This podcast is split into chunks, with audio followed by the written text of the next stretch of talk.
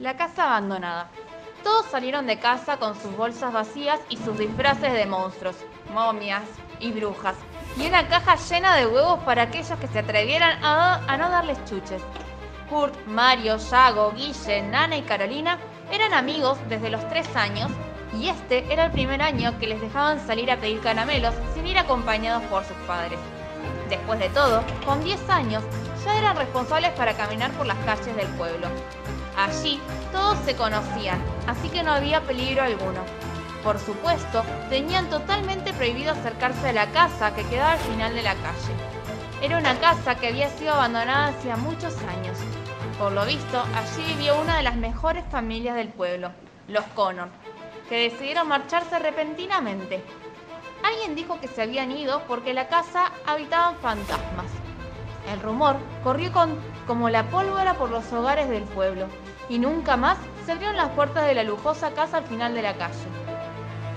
Se intentó vender la casa de los Connors en muchas ocasiones, pero fue imposible, pues todos sabían que la casa estaba embrujada.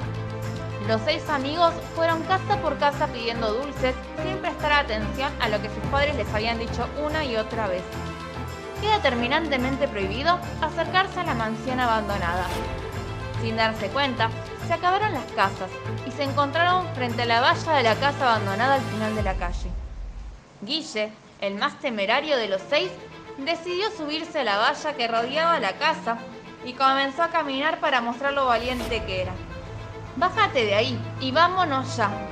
¿Es que no recuerdas lo que dicen de esa casa? Está embrujada, dijo Carolina muy asustada.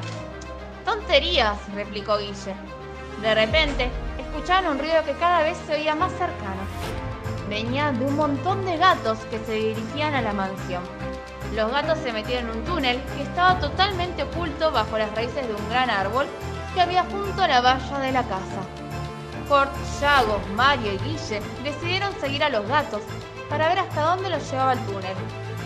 Nana y Carolina no querían entrar, pero tenían tanto miedo de quedarse allí solas que decidieron seguir a sus amigos, aunque en el fondo sabían que lo que debían hacer era marcharse a casa.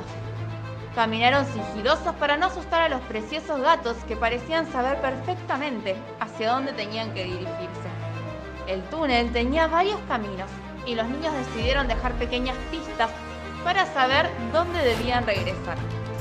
Una luz parecía indicar el final del camino. Los gatos salieron por una especie de puerta que podía verse al final del túnel. Cuando consiguieron llegar a lo que parecía una puerta, los chicos se asomaron. No podían creer lo que estaban viendo. Estaban viendo un fantasma en un trono bañado en oro y en su alrededor vampiros, zombies, momias y todo lo que te puedas imaginar. Los niños estaban asustados, pero Guille quería demostrar su valentía. Decidió preguntarle al fantasma cómo salir de aquí, por lo cual el fantasma le dice cariñosamente, hola, ¿por qué te quieres ir? Lo que Guille le, le dijo, no le digas a mis amigos, pero tengo un poco de miedo. El fantasma le dijo, en este mundo no hay que tener miedo.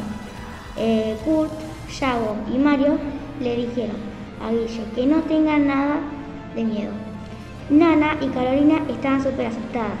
Un vampiro tocó el hombro de Nana y ella grita muy fuerte. El vampiro les dijo, no hay nada en que asustarse.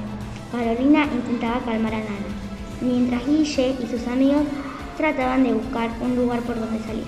Un zombie les dijo, hey chicos, acá hay una salida. Los chicos le avisaron a sus amigos y salieron de ahí rápidamente. Los chicos les contaron a sus padres y los padres le enseñaron a que no se debe entrar sin permiso a una casa embrujada.